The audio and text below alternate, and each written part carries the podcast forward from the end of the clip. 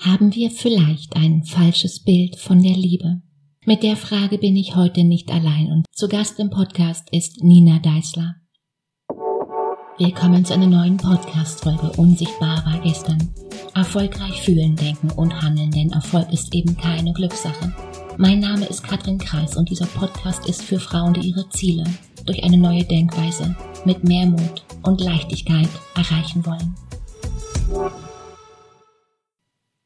Eigentlich wissen wir, dass die ganzen Bilderbuchbeziehungen auf Instagram und Facebook größtenteils nur Show sind und es im wahren Leben nicht wie in romantischen Hollywood-Filmen immer ein Happy End gibt, oder? Trotzdem hoffen ganz viele, den ein oder die eine zu finden und wollen mit dieser Person glücklich sein bis ans Lebensende. Und dann verlieren wir uns, haben große Gefühle und große Pläne, vergessen zu essen und, und zu schlafen. Doch irgendwann regen wir uns auf, wenn der andere zu spät kommt oder, oder sich nicht meldet. Dann streiten wir uns und wissen am Ende gar nicht mehr, warum. Macht eine Beziehung glücklicher. Wie schaffen es manche Paare auch 40 Jahre nach der Hochzeit zufrieden miteinander zu sein und andere vielleicht nicht? Sind verheiratete Menschen glücklicher als unverheiratete? Die Wissenschaft streitet. Es heißt, kommt darauf an, wen du heiratest. Der Richtige mag langfristig glücklicher, der Falsche vielleicht unglücklicher machen. Und das klingt jetzt noch nicht so spektakulär, klar. Insbesondere weil man sich in Partnerschaften so leicht täuschen kann. Wer richtig und wer falsch ist.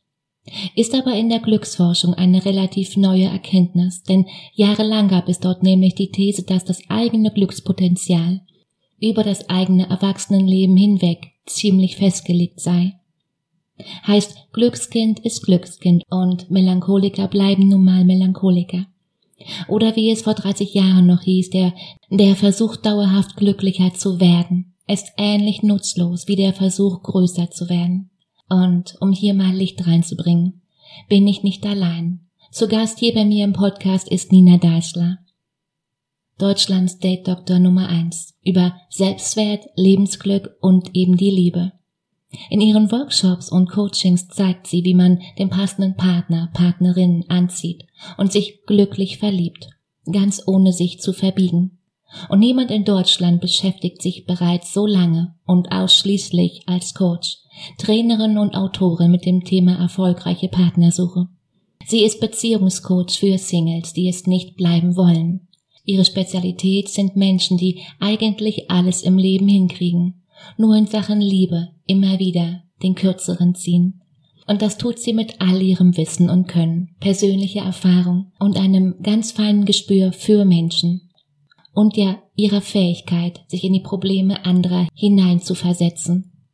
Sie selbst sagt, ich habe trotz meiner Tätigkeit einige Jahre gebraucht, bis ich die Schlüssel zur Liebe entdeckt habe. Diese Zeit kann ich dir ersparen. Nina, ich freue mich, ich freue mich so sehr, dass du heute hier im Podcast bist. Willkommen, schön, dass du da bist. Hallo Katrin, freut mich sehr, dass ich da sein darf. Lass uns gleich mal direkt starten. In, in einem Interview habe ich von dir gelesen, du bist Deutschlands Date Doktor Nummer eins für Selbstwert, Lebensglück, ja und die Liebe. Sollten wir, sollten wir mehr auf unser Herz hören? Das ist eine Fangfrage, finde ich, weil ähm, auf unser Herz zu hören ist ja hm, wie soll ich sagen, manchmal auch so eine Ausrede, die jemand bringt, wenn er im Begriff ist, etwas wirklich Dummes zu tun. Ja, ich habe auf mein Herz gehört. Na, also grundsätzlich ist es, glaube ich, auf das Herz zu hören immer eine gute Idee, aber ähm, es ist immer ganz gut, wenn wir alle anderen Anteile in uns vielleicht auch noch mitreden lassen. Ja, also manchmal ist es ganz gut, zum Beispiel auch auf seinen Bauch zu hören. Ein bisschen Verstand sollte auch dabei sein. Und auch unsere Genitalien haben durchaus ihren Willen. Ja, und wenn ich dann äh, äh so im Sinne des inneren Teams vielleicht auch diese Anteile mal zusammen an einen Tisch bringe und mir überlege, was wäre denn auf lange Sicht das Beste für alle, von, von mir, von uns, dann komme ich wahrscheinlich ein ganzes Stück weiter. Hm. Ich habe vor unserem Gespräch verschiedene Studien gelesen und da sagen eigentlich alle das Gleiche. Es heißt dort, zu unserem Glück brauchen wir gute Beziehung, konkret eine stabile Ehe. Das macht uns glücklicher und, und ja auch gesünder. Die Frage nun ist, stimmt das wirklich? Nein. Nein, ähm, abs absolut gar nicht, weil ähm, viele Menschen, die in einer sogenannten stabilen Ehe sind, sind auch nicht glücklich. Und ich würde das Ganze von einer ganz anderen Seite her aufziehen. Mhm. Es ist so, dass ähm, erstmal wir uns fragen dürfen, was ist es eigentlich? Glück und mhm. glücklich sein. Ja, es gibt ja diesen, diesen schönen Spruch, ähm, zu merken, dass man glücklich war, ist einfach. Zu merken, dass man glücklich ist, ist Kunst. Ja. Und ich glaube, da ist viel dran, denn wir erleben gerade eben in unserer westlichen Kultur in den letzten 20, 30 Jahren vermehrt diese Jagd nach dem Glück. Also es geht immer wieder darum, was macht uns glücklich, wie werde ich glücklich? Und ähm, in den zum Beispiel äh, südostasiatischen Ländern geht es viel mehr um Dinge wie zum Beispiel Gemeinschaft. Und die Leute dort sind, wenn man sie betrachtet, sehr viel glücklicher tatsächlich als wir. Die sehen sehr viel froher aus, sind, sind heiterer, sind entspannter. Und ich habe oft das Gefühl, dass bei uns diese, diese Fokussierung auf, ich will glücklich sein, aber ich will gleichzeitig auch, was auch immer, ähm, dass das tatsächlich das ist, was uns gar nicht so glücklich macht. Und wenn ich, wenn ich mal diesen Aspekt der Partnerschaft als Weg zum Glück ähm, betrachte, und ich nehme jetzt mal mich persönlich als Beispiel, es, es ist ja, auch das kann man ja im Internet recherchieren. Mein Mann und ich, wir haben ja eine sehr verrückte Liebesgeschichte. Mhm. Ähm, wir haben uns durch einen lustigen Zufall über, ähm, wir haben uns auf MySpace kennengelernt, also noch vor Facebook. Und wir haben gemeinsame Freunde und, und sind uns über den Weg gelaufen, aber eben äh, auf MySpace und haben sofort gemerkt, irgendwie die, der und die andere ist irgendwie irgendwas Besonderes für uns und kam in so einen sehr intensiven äh, Dialog, erstmal per Nachricht, per E-Mail, dann per Telefon. Und mein Mann hat mir tatsächlich beim zweiten Date einen Heiratsantrag gemacht. Und ich habe nach dem ersten Date gesagt, den heirate ich. Also habe ich dann beim zweiten Date auch tatsächlich Ja gesagt. Also sehr, sehr verrückt. Nur viele Menschen kennen eben diese, diese Geschichte auch aus unserem Buch oder von mhm. meiner Webseite. Und dann fragen die mich, und bist du glücklich? Oder hast du das jemals bereut? Ja, und wenn mich jemand fragt, hast du das jemals bereut, sage ich, ja, schon ungefähr 100 Mal. Ja, und bist du glücklich? Ja, immer wieder. Weil der, der, der Sinn und Zweck einer Partnerschaft ist nicht dass diese Partnerschaft oder gar der Partner uns glücklich macht. Das wird auf lange Sicht nicht funktionieren.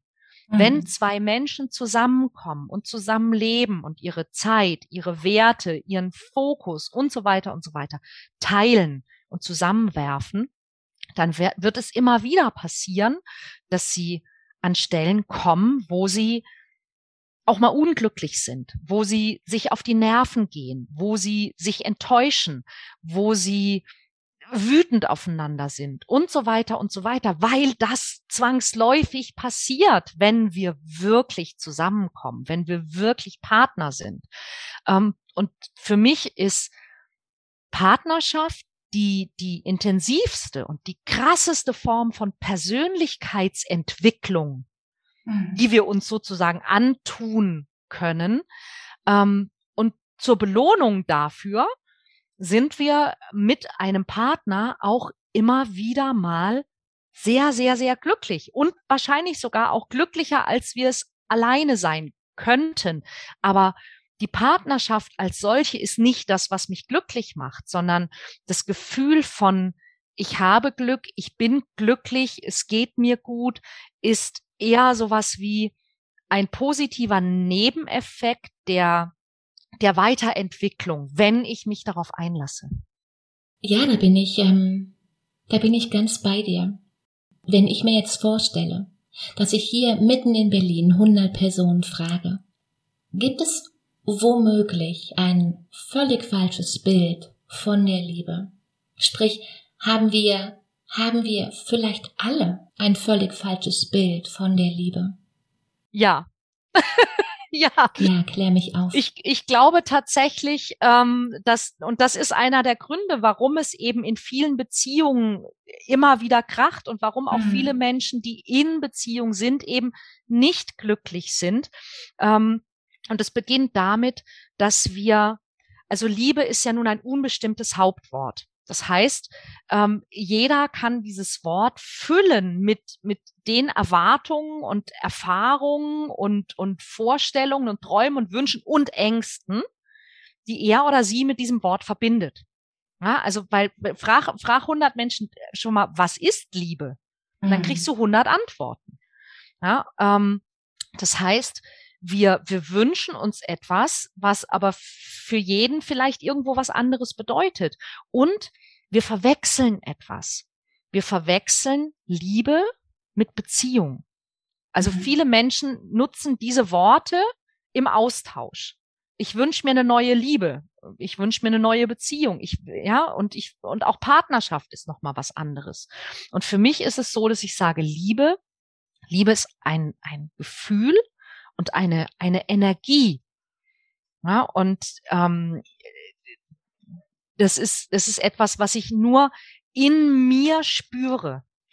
Und ich kann es natürlich zeigen, aber ob ich, wenn ich das auf meine Art und Weise zeige und ausdrücke, ob dann das, was ich fühle, bei dem anderen ankommt, das ist nicht gewährleistet.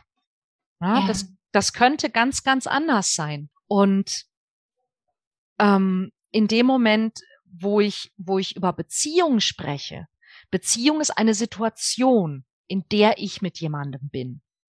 Und es wäre natürlich schön, wenn meine Beziehung geprägt wäre von einem Gefühl der Liebe und von Handlungen, die von Liebe motiviert sind.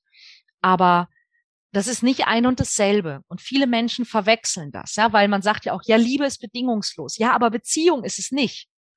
Ja, das heißt, wenn ich, auch wenn ich mich aus Liebe auf eine Beziehung mit jemandem einlasse, sollte diese Beziehung auch Regeln und Bedingungen haben. Und über die sollte ich mir einig sein. Denn wenn ich mir über die nicht einig bin, dann kann es auch sein, dass das dieses Gefühl von Liebe und Zuneigung und Wertschätzung angreift, das ich bräuchte, um eine gute Beziehung führen zu können.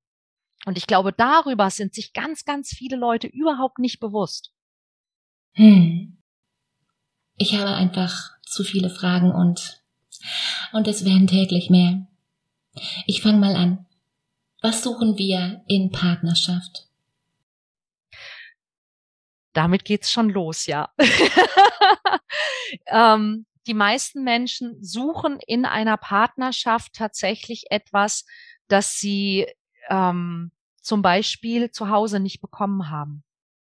Mhm. Und das ist dann auch das, wo, wo die Partnerschaft und eben das Gefühl der Liebe dann auch so angreifbar wird. Also ähm, wir wünschen uns grundsätzlich alle, denke ich, so etwas wie Geborgenheit, Zuneigung, Wertschätzung, Sicherheit, Zärtlichkeit, Rückhalt, ähm, Kameradschaft und ähm, und so ein Gefühl von von Zugehörigkeit und Gemeinschaft.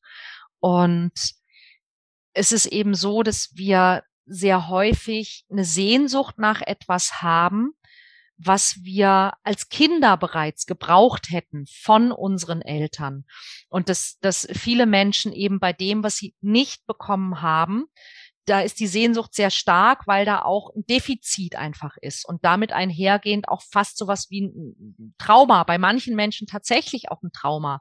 Und sie, sie wünschen und hoffen sich, dass der Partner dieses emotionale Loch füllen kann, dass sie vom Partner endlich das bekommen, wonach sie schon so lange diese Sehnsucht haben, sei es Wertschätzung, sei es Rückhalt, sei es ähm, Geborgenheit. Und das Ganze läuft eher auf der unbewussten Ebene ab. Das heißt, es ist uns so gar nicht bewusst. Und wir kommen aber immer wieder in diesem Moment an diese Stellen, wo eben, wenn etwas in der Beziehung fehlt, dass wir uns so tief verletzt fühlen, dass wir so tief enttäuscht sind. Aber diese, dieses tiefe Gefühl von Verletzung und Enttäuschung hat sehr häufig dann gar nichts zu tun mit dem, was da gerade in diesem Moment passiert, sondern mit der, mit der, mit dem Defizit, mit der tiefen Verletzung, die schon so lange da ist, die wir schon mitgebracht haben. Und mhm. ähm, das ist eben, wenn es, wenn es also, wenn du mich fragen würdest, wie kann es denn gelingen, dass mhm. wir in einer Partnerschaft äh, glücklich sind und eine gute Partnerschaft und eine gute Beziehung haben, dann wäre für mich das Entscheidende, dass ich mir darüber bewusst werde, was sind die Defizite, die, die, ich, die ich mitbringe? Also was sind diese großen Sehnsüchte, die ich mitbringe? Was sind die großen Sehnsüchte, die mein Partner mitbringt? Mit wem verwechseln wir uns vielleicht dann auch ab und zu? Also ich habe zum Beispiel in meiner Ehe bemerkt, dass ganz, ganz häufig, wenn, wenn mein Partner mich vermeintlich so sehr enttäuscht und ich verletzt bin, wenn ich mir das genau angucke, und ich, ich frage mich, wie fühle ich mich? Was ist da passiert? Was denke ich?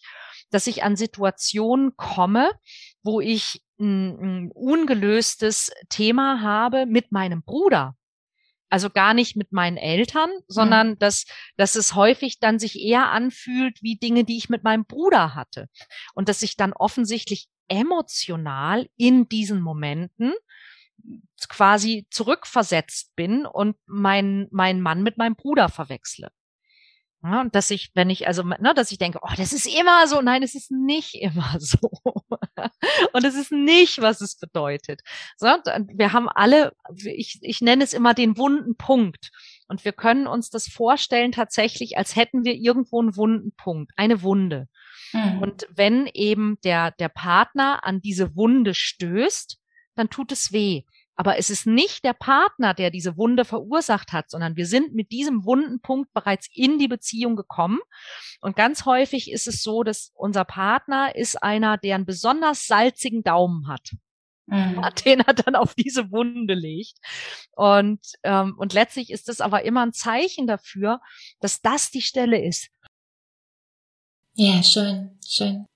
Ähm, ich frage nochmal hintenrum. Du, du hast gesagt, wir, wir gehen von Anfang an mit einem Anspruch in eine Beziehung hinein und den Anspruch, dass der oder die andere den Anspruch zu erfüllen hat. Und genau dieser Anspruch führt ja unweigerlich immer ins Unglück. Ja. Sollte ich hier bereits zuvor mein Innenleben aufgeräumt haben? Oder kann ich mir da auch Zeit lassen? Oder das vielleicht in einer Beziehung, ja. also gemeinsam erledigen? Das kann ich alles tun, denn wenn ich jetzt sagen würde, es gibt einen besseren Weg, es gibt in meiner Welt gibt es kein falsch und richtig. Mhm. Ja, es gibt, es gibt am Ende deines Lebens keiner, der da mit einem Klemmbrett, ne, so am Tunnel steht und sagt, so, mal schauen hier, ne, mhm. aber falsch gemacht. Ähm, und ich sage immer, letztlich geht es ja darum, welche Erfahrungen mache ich und was mache ich mit diesen Erfahrungen. Und ich bin absolut kein Fan davon zu sagen, ähm, ich muss mich erstmal selber finden und ich mhm. muss mich erstmal selber lieben. Das sind ja Dinge, die so sehr, sehr verbreitet sind, sage ich mal so in meiner Branche, ja, wo viele Leute sagen, ja, du musst dich erstmal selber lieben und dann wird alles gut. Und dann denke ich mir so, nee, ich muss schon A, muss ich auch die anderen auch mögen.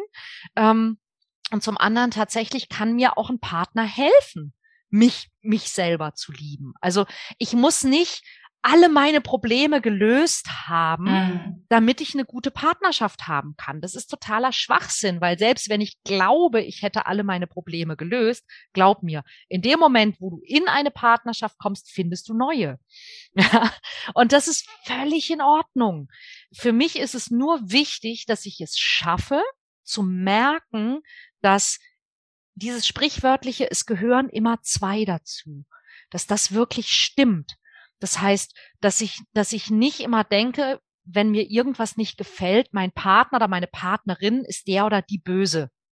mhm. ja, sondern, sondern dass ich immer auch meinen Anteil mit dabei habe. Und wenn es nur ist, dieses, dieses abgegriffene, es gibt immer einen, der es macht und einen, der es mit sich machen lässt. Mhm. Ja, aber es stimmt. Wenn ich diejenige bin, die es mit sich machen lässt, dann kann ich mich doch fragen, warum lasse ich das eigentlich mit mir machen? Und wenn ich wirklich eine Antwort darauf finden möchte, dann ist es eine fantastische Chance, mich da weiterzuentwickeln.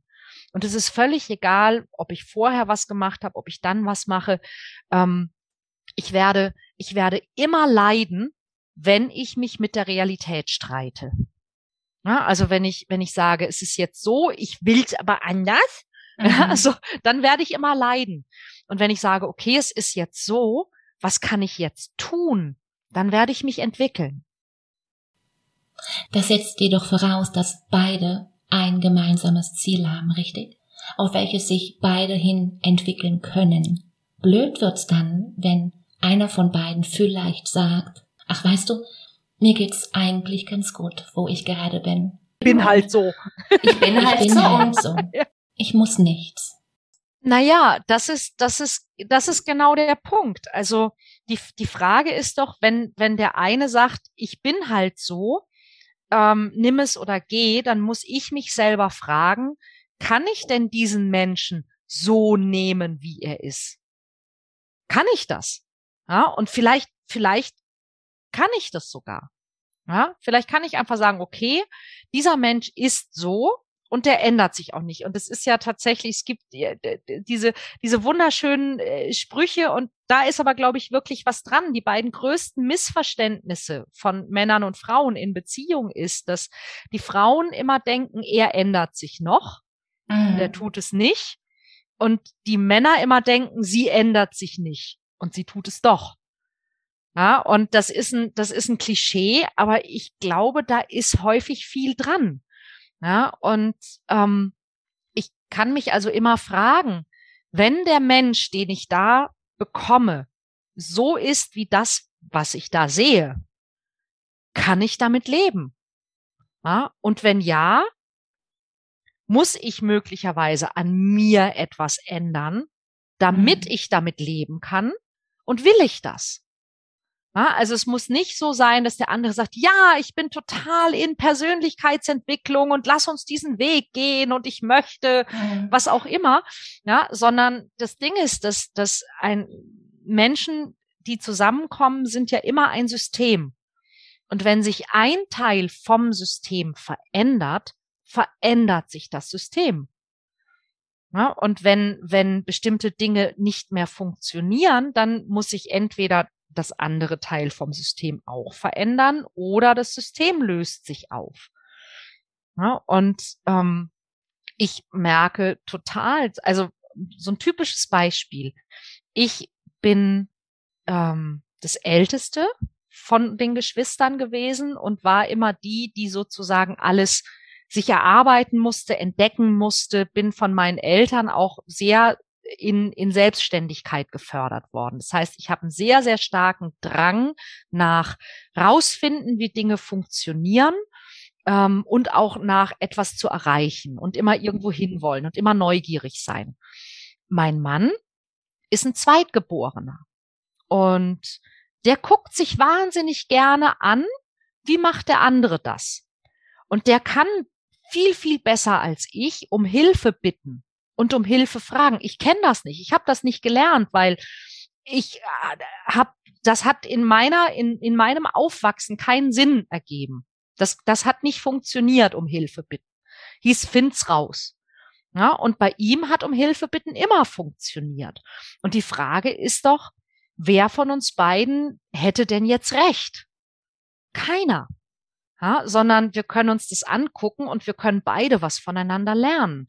Und ich habe auch gelernt, dass wenn ich, weil ich es zum Beispiel gelernt habe, meinen Geschwistern immer zu helfen, wenn ich jetzt proaktiv meinem Mann helfe, helfe in Anführungszeichen. Also wenn ich auf ihn zugehe und sage, komm, ich mache das für dich oder lass mich mal oder oder, dann dann nehme ich ihm auch was weg. Und dann helfe ich ihm zwar im ersten Moment, aber im zweiten Moment untergrabe ich im Grunde seine Position als, als gleichwertiger Partner. Und das ist mir ganz lange gar nicht aufgefallen, dass ich im Grunde dadurch, dass, also, dass ich ihn quasi mh, hm, klein mache damit, wenn ich das tue. Und das musste ich lernen. Ja, dass ich merke, die Art, so mit ihm umzugehen, hilft ihm zwar vielleicht in dieser Situation, aber auf lange Sicht gesehen schwäche ich ihn damit. Und das ist, was ich nicht will. Ja, und dadurch habe ohne, also und das war es eben. Er hat sich eigentlich gar nicht verändert, sondern ich habe etwas gemerkt. Ich habe auf ihn auf eine Art und Weise eingewirkt, die mir dann selber nicht mehr gefallen hat. Und dadurch habe ich was gelernt. Hm? Also es ist nicht immer so, dass wir bewusst sagen, ja, lass uns entwickeln, sondern dass sich, dass sich Dinge von alleine entwickeln, wenn wir merken, das, was ich tue, hat einen Effekt, den ich gar nicht will. Wo kommt das her? Worum geht's da genau? Was müsste ich anders machen? Dann passiert wieder was. Mm, Dankeschön. Schöne Fragen.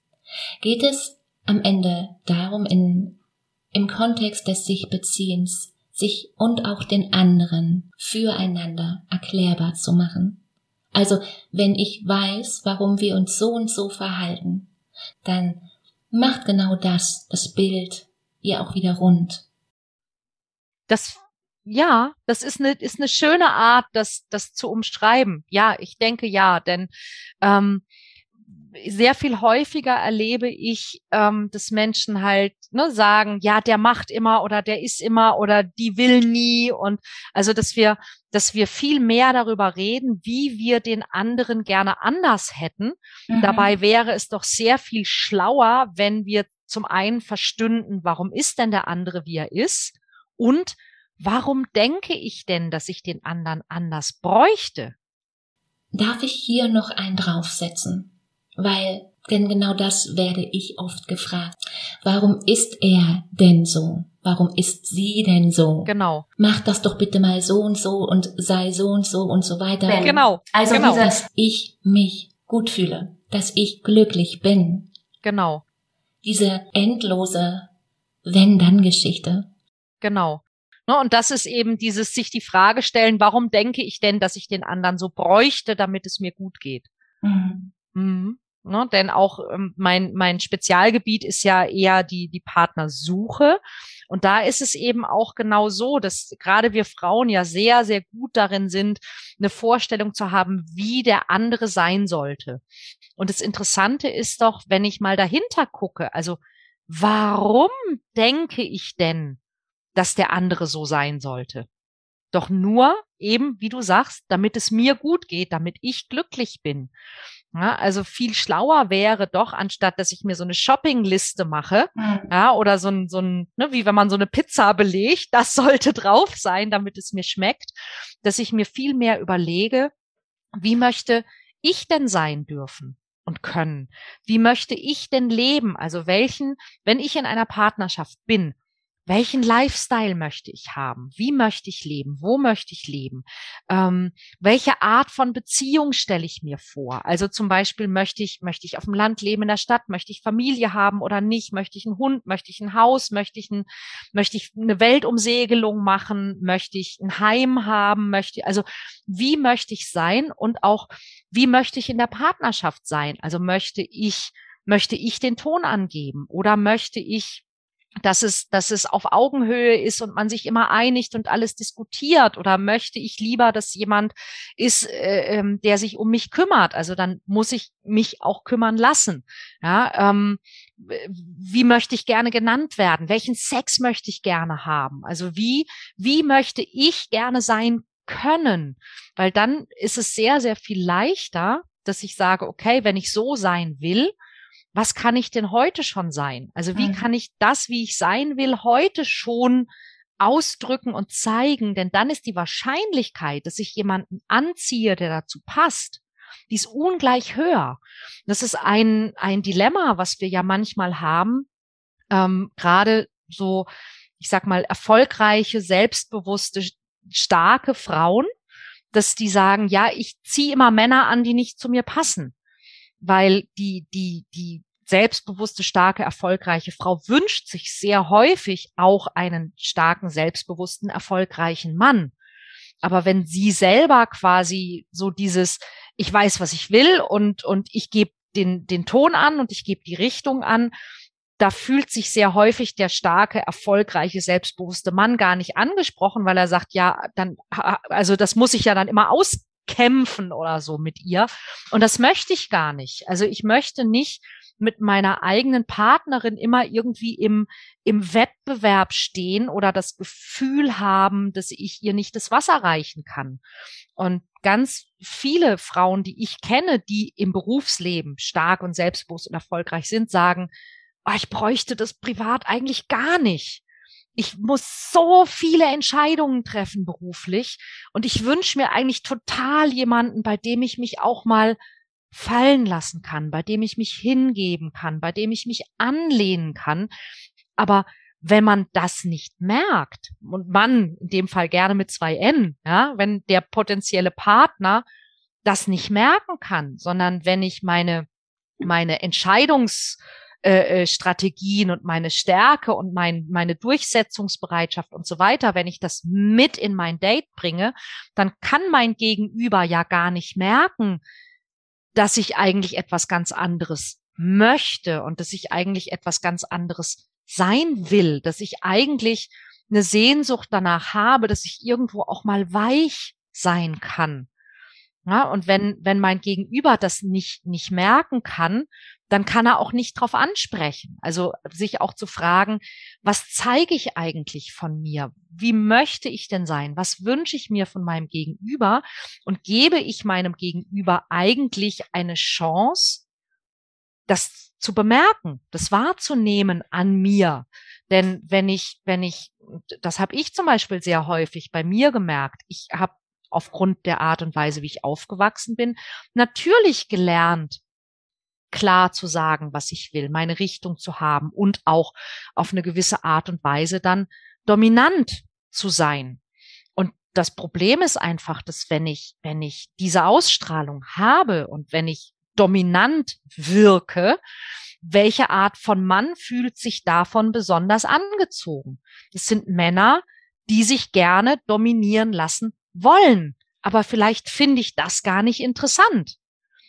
Ja, und wenn ich das nicht interessant finde, dann muss ich mich fragen, was finde ich interessant und was passt dazu? Also vielleicht gibt es andere Facetten an mir als diese, die von einem Partner angesprochen werden wollen. Und dann ist es an mir, dass ich mir darüber bewusst werde und dass ich diese Facetten auch zeige. Reflexion. Immer wieder. Immer und immer wieder. ja. Hilft. Ja. Hilft.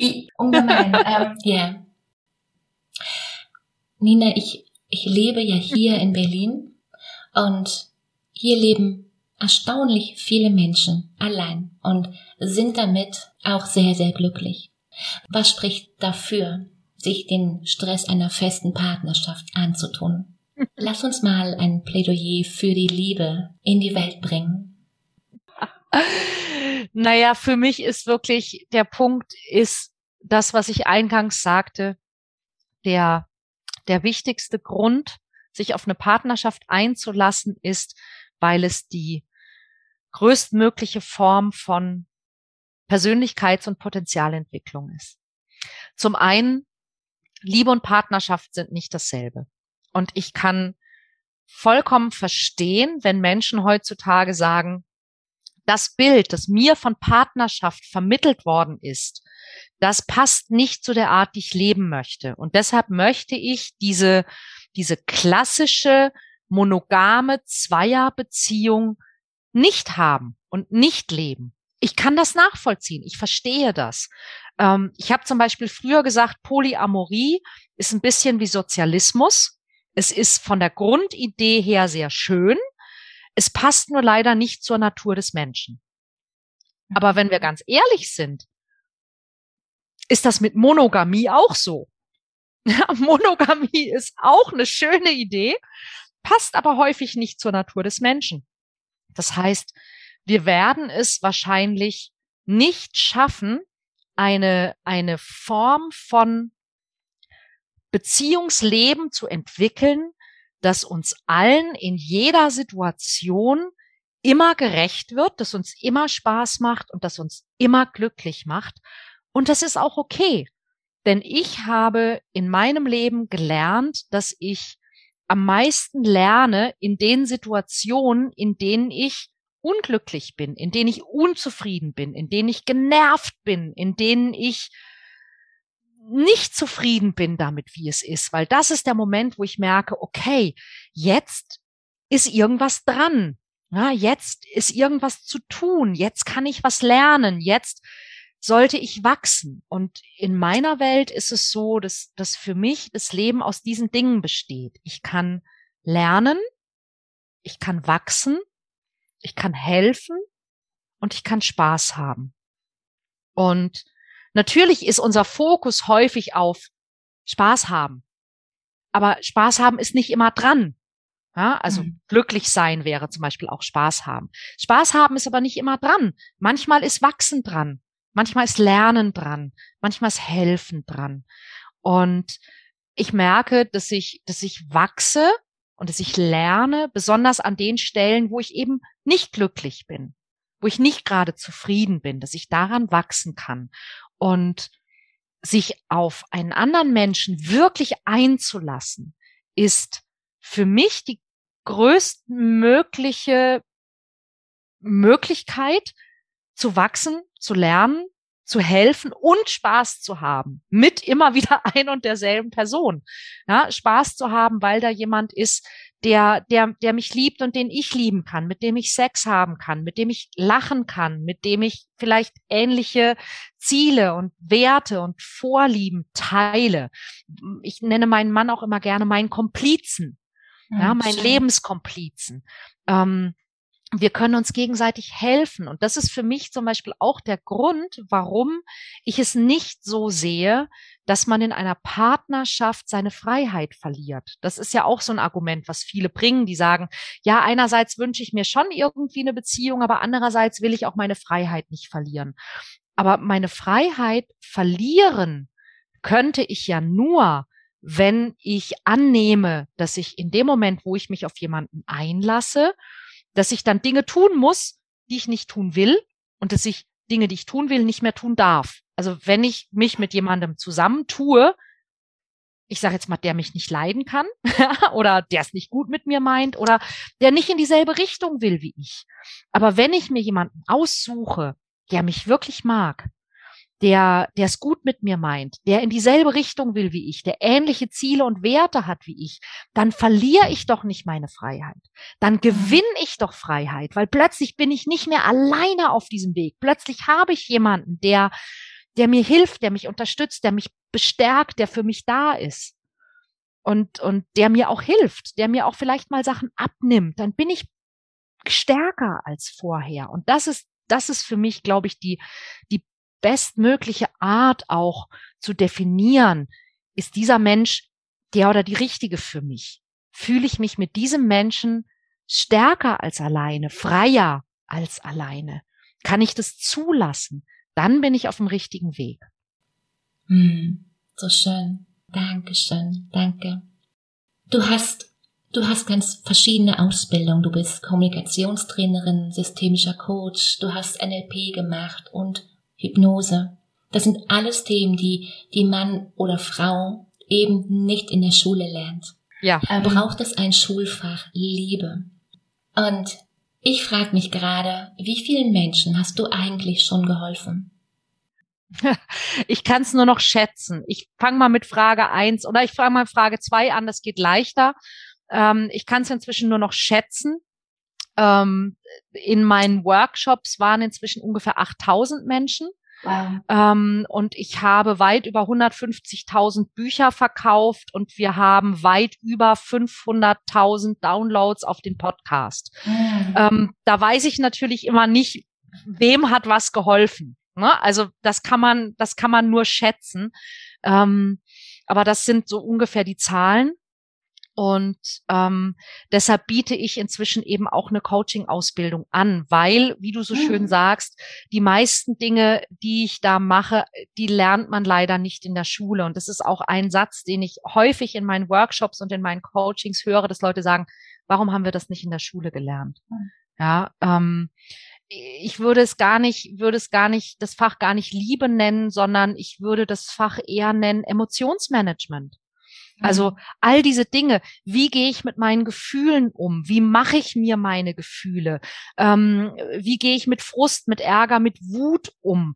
Also auch diese sogenannten negativen Emotionen, die aber doch so wichtig sind, dass ich die eben nicht verdränge, aber dass ich da auch nicht, ja, mich irgendwie drin bade, sondern wie gehe ich sinnvoll und, und konstruktiv mit meinen Emotionen um? Ähm, was mache ich, wenn ich jemanden gut finde? Ähm, wie baue ich Selbstvertrauen, Selbstwert auf? Was genau ist Selbstbewusstsein? All diese Dinge, ja, sind, sind, so, das ist so weit gefächert und wir lernen das nicht. Und das ist so schade. Natürlich können wir uns alle später als Erwachsene damit beschäftigen und häufig tun wir es leider erst in dem Moment, ähm, wo es uns nicht gut geht ja, wo wir merken, wir drehen uns immer wieder im Kreis und kommen da irgendwie nicht raus und dann gehe ich dann doch mal zum Therapeuten oder zum Coach oder ich kaufe mir ein Buch, vielleicht lese ich es sogar oder ich mache einen Workshop. Ähm, dabei sind es Dinge, die wir eigentlich alle spätestens so so ab Anfang der Pubertät irgendwie irgendwie lernen sollten und wir können sie natürlich nicht lernen, wenn niemand da ist, der es uns beibringt, weil ja, wer? Ja, viele Erwachsene sind, sind damit ja auch überfordert. Also wie sollen sie es Kindern beibringen? Ja, wenn ich, wenn ich selber mal so zurückgehe und mir überlege, die Lehrer, die ich hatte, welche von denen waren denn tatsächlich auch emotional kompetent? Ja, und welche hatten eigentlich mit sich gerade genug zu tun? da, also, hm, schwierig. Ja. ja. Darf ich dir eine ja vielleicht eine fast private Frage stellen. Was steht bei dir in diesem Kontext an erster Stelle? Wie, wie, wie genau meinst du das? Wie, ähm, was steht bei mir in diesem Kontext an erster Stelle? Ähm, was macht dich einzigartig? Worauf willst du nicht verzichten? Was ist dir wichtig? Oder was treibt dich an? Jeden Tag? Hm. Ähm, dann würde ich sagen, ähm, so eine, so eine Art von positiver Neugier. Mhm. Das ist etwas, das, das mich, das mich immer angetrieben hat, das mich immer beschäftigt hat, dass ich zum Beispiel immer wissen wollte, ähm, äh, warum funktionieren manche Menschen anders als andere? Oder ähm, das hat mich zum Beispiel auch äh, zu meinem Marketingstudium getrieben. Wie funktioniert Werbung und warum? Was ich dann eben später im, in der, zum Thema Dating und Partnersuche und Flirten sehr, sehr gut gebrauchen konnte, weil das sehr ähnlich funktioniert. Ja, wie funktioniert Werbung und warum? Warum finden wir Dinge gut? Ähm, später als Coach ähm, wenn ich Menschen erkläre, wie sie besser flirten, warum klappt das bei einigen und bei anderen nicht? So kam ich dann auf das Thema Glaubenssätze, Überzeugungen, mhm. Identität und so weiter. Ähm, das ist auch der Grund, warum ich so viele verschiedene Ausbildungen gemacht habe. Neugier, zu sagen, wie machen die das? Was, was, wie funktioniert das? Ich habe ja dann auch sehr esoterische Weiterbildungen gemacht, einfach weil, weil ich es spannend fand, weil ich sage, wie was? Die heilen mit Hand auflegen? Wie geht das? Wie machen die das? Ja, ich wollte das einfach wissen. Mhm. Ähm, ich ich habe sehr viele Sprachen sprechen gelernt, weil ich gerne mit Menschen spreche, weil ich wissen wollte, wie leben die, was bewegt die. Und das ist für mich auch eines der einfachsten Dinge, wie man mit Menschen in Kontakt kommt. Einfach neugierig sein. Und das ist was, was mich auch immer bewegt, ja. Ich könnte noch Ewigkeiten, ich könnte noch hunderttausend Fragen stellen. Ich habe zum Ende immer noch drei schnelle Fragen, meine Schnellfragerunde. Hast du Lust? Bist du bereit? Na klar. Dein erstes Glücks-Aha-Erlebnis. Oh je mein erstes Aha-Glückserlebnis. Puh. Oh Gott. Ähm, das ist, das, das ist wirklich, ähm, ähm, ich kann mich tatsächlich erinnern an einen Tag im Sommer im Garten meiner Eltern und ich muss ungefähr neun gewesen sein. Und ich hatte dieses Gefühl, dass ich aus irgendeinem Grund in diesem Moment mein, mein, mein Bewusstsein bemerkt habe. Mhm. Das, das fühlte sich an wie wenn und es war ein, war ein ganz unspektakulärer Moment, aber ich weiß es noch wie heute, weil das war so wie wenn, wie wenn ein Auto anspringt. Na, dass ich plötzlich merkte, ich denke. Und, und ich bin da und ich fange an, Dinge in Frage zu stellen. Und ich, ich weiß es wirklich noch, weil ich stand wirklich im Garten meiner Eltern und es war Sommer und ich hatte einen roten Badeanzug an und ich schaute in die Wolken und plötzlich war so ein, Plötzlich war irgendwas anders und alles war anders als vorher. Dein Nummer eins Tipp für ein Buch über Selbstwert und ja, Selbstvertrauen. Das ist Nummer eins. Für Frauen ganz uneigennützig Arsch hoch, Baby. wie du bekommst, was du willst und auch noch Spaß dabei hast. Von mir. ähm, Arsch hoch, Baby suggeriert ja erstmal irgendwie mach noch mehr und genau das ist es nicht. das, das glauben wir ja und genau das ist der Irrtum, ja. Genau, genau. Es ist eben dieses Krieg, was du willst und hab auch noch Spaß dabei. Dein Lieblingszitat über die Liebe. Da gibt's, da gibt's so einige. Ähm, was wäre mein Lieblingszitat über die Liebe? Ähm, oh, jetzt schwirren tausend Sätze durch meinen Kopf. Jetzt müsste ich eins irgendwie festhalten können. Das wäre so schön. Ähm, was wäre mein Lieblingszitat über die Liebe? Ich habe so viele Dinge über die Liebe gesagt. Ähm, vielleicht sollte ich mich mal selber selber googeln, dann würde es mir einfallen. Was was ist etwas, was ich gerne über die Liebe sage? Ähm, ja, vielleicht es gibt ja dieses, dass man sagt, ähm, Glück ist nicht, Glück ist nicht das Ziel, Glück ist der Weg. Und dasselbe gilt für Liebe. Ja, Liebe, Liebe ist nicht das Ziel, sondern mhm. Liebe ist der Weg. Schön. Und es ist auch eine Entscheidung. Also Verliebtheit ist sehr häufig so ein, so ein biochemischer Prozess, mhm. aber Liebe ist eine Entscheidung. Hm. Stimmt.